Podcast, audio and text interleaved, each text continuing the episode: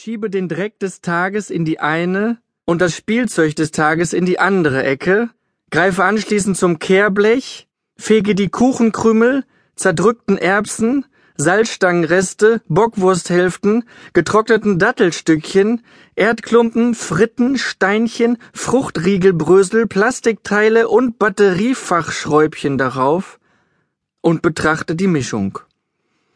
Kurz überlege ich, die einzelnen Dinge irgendwie zu sortieren. Diesen Gedanken verwerfe ich aber schnell wieder und schleudere stattdessen das volle Kehrblech wie ein Brautstrauß hinter mich in die Spielzeugecke. Dann schalte ich das Licht aus und verlasse den Raum. Gehe in die Küche. Im Kühlschrank ist nur Licht. Ein Bier strahlt mich an.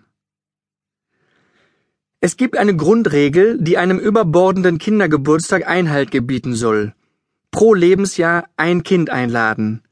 In diesem Fall sechster Geburtstag, sechs Kinder. Dazu die drei, die eh hier wohnen, macht neun. Plus ich. Ja, herzlichen Glückwunsch. Das mit dem Kehrblech war nicht in Ordnung, denke ich bei der zweiten Flasche Bier. Zu meiner Verteidigung muss ich allerdings anmerken, dass meine Zurechnungsfähigkeit durch ein paar Usos beeinträchtigt war. Schuld daran war unter anderem mein Vorsatz, Deutschlands weltweiten Spitzenplatz im Bereich der Nahrungsmittelvernichtung nicht weiter zu unterstützen. Was hier im Land an Essen weggeworfen wird, ist ein absolutes Armutszeugnis, hatte ich vor kurzem gelesen. Aus diesem Grund wurden nun bei allen angebissenen Kuchenstücken, Würstchen und Fritten die Anbissstellen abgeschnitten, auf den Katzenteller geworfen und der Rest in bunte Aufbewahrungsboxen geschüttet. Und um die übrig gebliebenen Getränkereste nicht komplett wegzuschütten, hatte ich die Idee, alle exquisiten Mischungen aus den Tassen und Gläsern der kleinen Gourmets auf Ex auszutrinken. Diese Erfahrung war bereits nach dem ersten Schluck derart eindringlich, dass nur ein guter Tropfen vom Griechen das Geschmackserlebnis zur kulinarischen Vollendung führen konnte. Ich trink Uso, was machst du so? Diesen leicht angestaubten Karlauer werde ich gleich meiner Frau in die Ohren rülpsen. Sie müsste bald fertig sein mit dem Blagen in den Schlaf schlagen, äh, tragen meine ich. Ach, ist das schön wie der Alkohol den Groll auf die Umstände dämpft, ihm seine aggressive Energie nimmt, diesem Groll, der immer mal wieder in puren Hass umzuschlagen droht, allerdings in einen verpönten, nicht geduldeten, schambehafteten und unterdrückten Hass. Was hast du? fragte mich neulich der Große. Dich, sagte ich, mit der Betonung auf dich.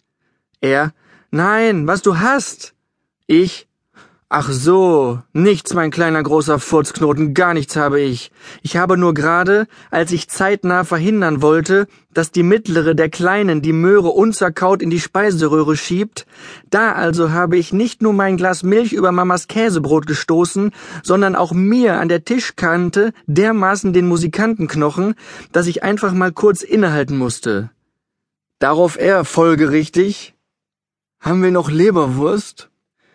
Ich trinke noch ein Bier und schiebe mir dabei mit der anderen Hand die dünn geschnittenen Scheiben vom teuren Rosmarinschinken schier in den hungrigen Schlund. Vorsichtig kommt unser Kater herein und sagt, ich mag keinen angebissenen Kuchen und Fritten schon gar nicht, will auch Schinken. Ich muss schmunzeln. Das war wohl gerade eine auditive Projektion eine nach diesem Tag verständliche, fantasievolle Fehlleistung meines angeschlagenen zentralen Hörsystems. Jetzt schnurrt er mich an, der friedliebende Kerl, ich werfe ihm ein paar Scheiben auf einen Kinderteller und stelle den Teller auf die Terrasse. Gucke mich in der Küche um, sehe ein Plastikeinhorn der mittleren, unnütz auf dem Tisch herumstehen. Es ist rosa mit blauen Sternchen. Das Horn ist weiß.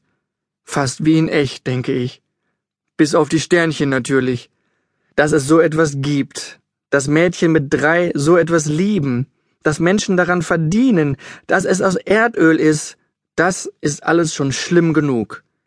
Aber am meisten hasse ich, dass ich dieses Einhorn gekauft habe. Das passt einfach nicht zu mir. Wann kommt denn meine Frau?